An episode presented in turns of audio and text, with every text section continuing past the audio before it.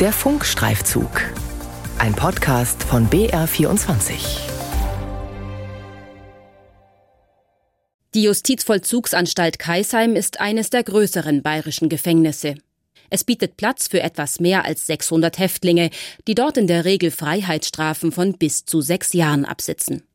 Schon im Gefängnis sollen sie auf die Zeit danach vorbereitet werden, um wieder einen Platz in der Gesellschaft zu finden. Bestenfalls kein Verbrechen mehr zu begehen. Doch was hinter den Mauern des schwäbischen Gefängnisses wirklich passiert, ist fraglich. Uns haben Briefe mehrerer Häftlinge erreicht. Die Männer stellen in Frage, ob es die Behörden ernst nehmen mit dem Ziel Resozialisierung. Sie berichten von Drogengeschäften, von Willkür der Beamten. Was ist dran an den Vorwürfen? Als Korrespondentin vor Ort bin ich dem nachgegangen. Die JVA Kaisheim beschäftigte mich dabei nicht zum ersten Mal. Hinter Gittern in der JVA Kaisheim. Bayerns schärfster Knast? Ein Funkstreifzug von Judith Zacher. Von Entkriminalisierung oder Resozialisierung ist hier gar nichts zustande gekommen. Bitte berichten Sie auch mal darüber. Viele leiden hier. Diese Zeilen schreibt uns ein Häftling der JVA Kaisheim in einem Brief. Mehrere Seiten ist er lang, von Hand geschrieben. Der Mann sucht die Öffentlichkeit. Er sitzt ein wegen eines Raubüberfalls. Wir nennen ihn Stefan. Seinen richtigen Namen verschweigen wir, um ihn zu schützen. Der Austausch mit ihm steht am Beginn meiner Recherche.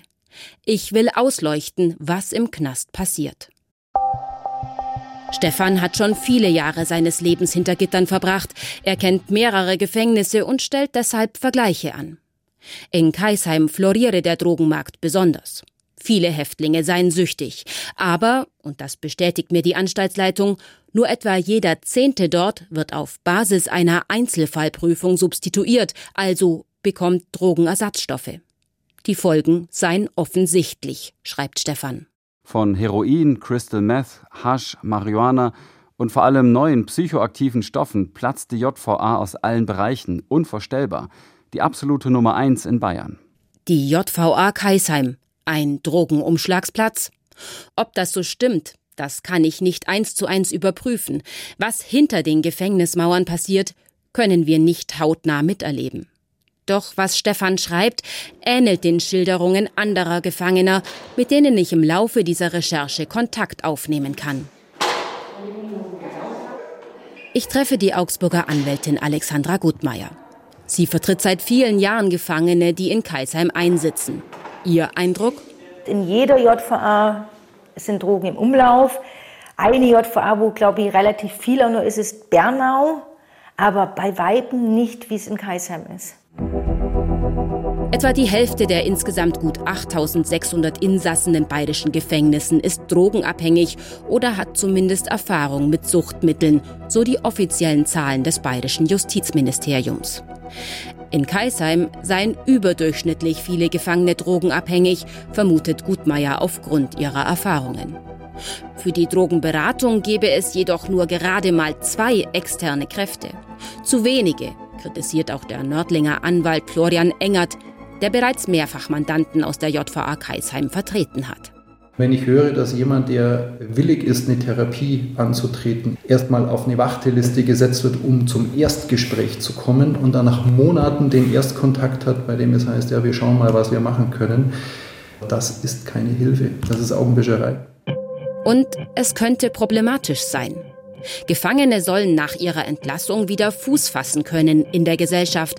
Sie sollen nicht erneut zu Verbrechern werden. Eine Drogenabhängigkeit ist da allzu häufig ein Hindernis, kritisieren Beobachter. So auch Anwältin Gutmeier. Die sitzen ihre Strafe ab, dann kommen die raus mit nichts. Ja. Mit vielleicht 1000 Euro Überbrückungsgeld, das natürlich relativ schnell weg ist. Und vorprogrammiert ist natürlich, der nächste Weg ist in Oberhauser Bahnhof den nächsten Schuss holen. Problematisch, zumal den Steuerzahler ein Gefängnistag pro Gefangenem rund 150 Euro kostet. Ausgaben, die zu verpuffen drohen, wenn jemand den Knast als Junkie verlässt. Aktuell wird laut bayerischem Justizministerium mehr als jeder dritte Insasse nach seiner Entlassung erneut straffällig. Wie die Drogen reinkommen ins Gefängnis, das ist eine der ungeklärten Fragen. Ebenso unklar ist, wie die Gefangenen an Handys kommen. Sie dürfen im Gefängnis keine nutzen. Dennoch wurden in Kaisheim im vergangenen Jahr 49 Stück gefunden, bestätigt die Anstaltsleitung. Wie mir Gefangene berichten, würde über die Handys auch oft der Drogenschmuggel organisiert oder andere kriminelle Geschäfte draußen weitergeführt.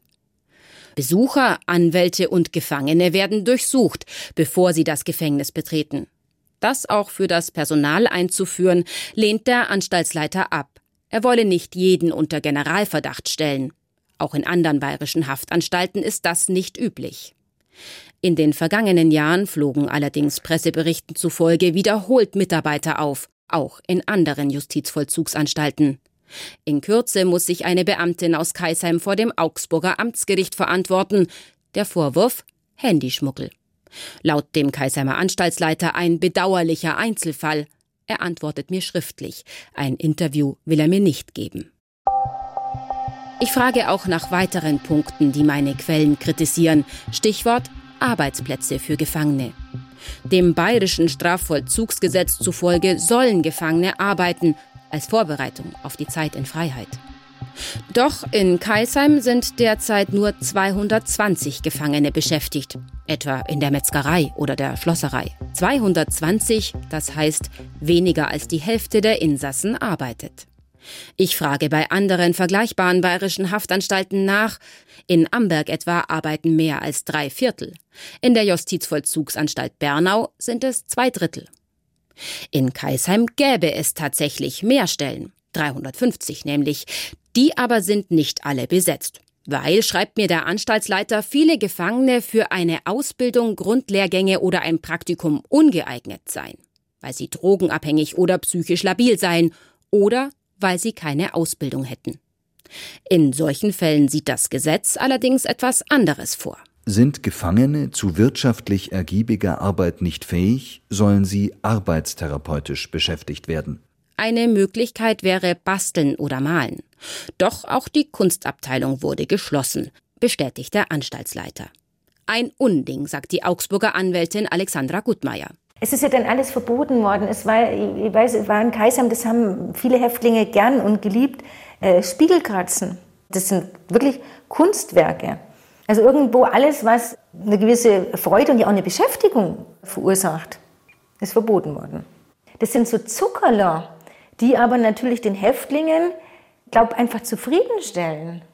Und je zufriedener ein Mensch ist, umso weniger dumme Ideen hat er natürlich auch. Zu wenig Beschäftigung, stattdessen wegsperren, Einzelhaft oder auch gar Arrest, das sei die Devise. Mein Briefkontakt Stefan erhebt schwere Vorwürfe. Er schreibt in einem viele Seiten langen Brief. Mir geht es von Tag zu Tag schlechter. Mich macht die JVA kaputt. Die Decke und Wände werden schon oval und ich habe das Gefühl, dass sie auf mich zukommen. Seit Wochen sitzt Stefan allein in seiner Zelle, ohne Kontakt zu anderen. In 1903, sagen die Gefangenen. Die Bezeichnung kommt von dem entsprechenden Artikel im Bayerischen Strafvollzugsgesetz.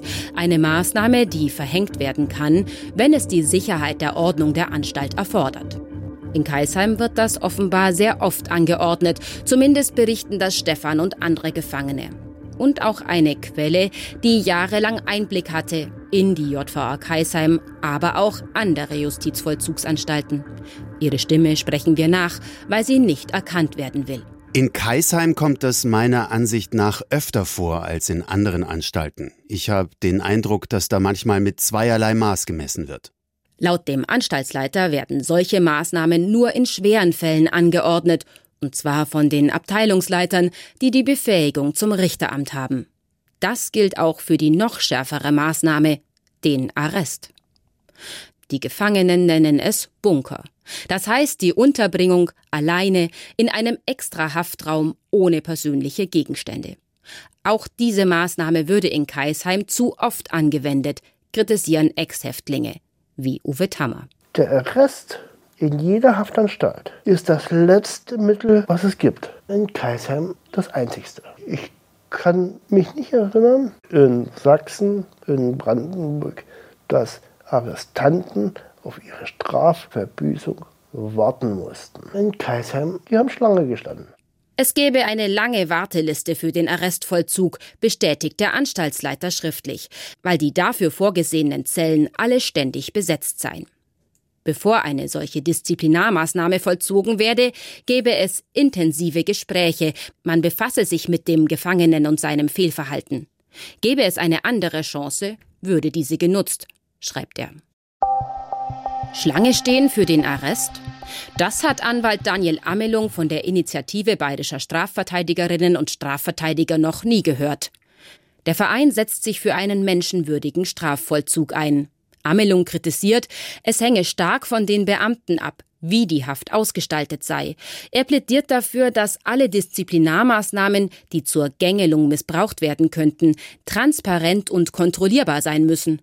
Eine lückenlose richterliche Kontrolle müsste hier gewährleistet sein, sagt Amelung. Das aber sei schwer umsetzbar, meint der Nördlinger Anwalt Florian Engert. Meist erfahre er erst viel zu spät davon, wenn ein Mandant in der Arrestzelle sitze. Es dauere in Kaisheim oft sehr lange, bis Briefe verschickt oder Anträge bearbeitet würden, kritisiert er. Man kann schlichtweg auch vor allem von außen kaum hier in irgendeiner Form regelnd eingreifen oder auch für die Mandanten hier sinnvoll Anträge stellen, geschweige denn Rechtsmittel ergreifen.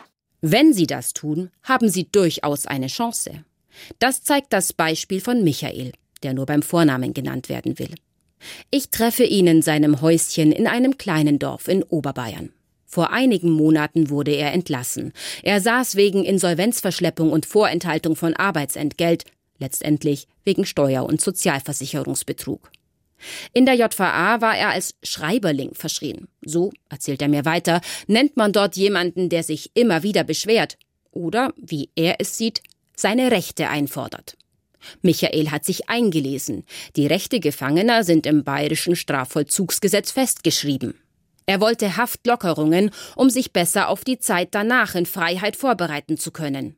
Die wurden ihm zunächst verwehrt. Wenn man dann hört, das haben wir noch nie so gemacht, das haben wir die letzten 30 Jahre so gemacht, das werden wir jetzt wegen dir nicht ändern. Da muss ich mich einfach fragen, wo bin ich hier? Das hat sich auch sein Anwalt Reinhard Riedel gefragt. Der Ingolstädter Strafverteidiger hat mit Michael erstmals einen Mandanten vertreten, der seine Strafe in Kaisheim verbüßt hat. Diese Erfahrungen habe ich mit keiner anderen äh, Justizvollzugsanstalt gemacht wie Kaisermetzer. Das ist sehr provozierend, muss ich ja sagen, weil ich, ich meine, man ist ja dafür da, sozusagen die Leute zu betreuen, die inhaftiert sind. Das hat ja einen Sinn, eine Aufgabe. Und da hat man eher so den Eindruck gehabt, also der kriegt jetzt hier nochmal eine drauf und nochmal eine drauf. Er ist einfach ignoriert worden oder man hat ihn provoziert durch Nichtstun oder durch Untätigkeiten. Gemeinsam mit seinem Anwalt ist Michael bis vor das bayerische oberste Landesgericht gezogen und hat Recht bekommen. Um sich auf seine Haftentlassung besser vorzubereiten, wollte Michael Ausgang, um als Freigänger in einem Betrieb außerhalb der JVA arbeiten zu können. Ganz so wie das Strafvollzugsgesetz es vorsehe, sagt sein Anwalt. Seinen Antrag aber lehnte die JVA in unzulässiger Weise ab, urteilte das Gericht. Die Folge? Die JVA hätte einen neuen Bescheid ausstellen müssen. Aber, sagt mir der Ingolstädter Anwalt Riedel, es ist im Anschluss an diesen Beschluss, heißt es beim Bayerischen Obersten Landesgericht, der da erzielt wurde, ist nichts passiert.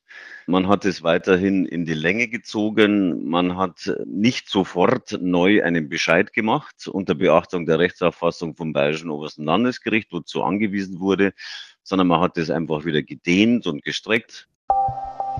Die JVA Kaisheim also eine Welt mit eigenen Regeln?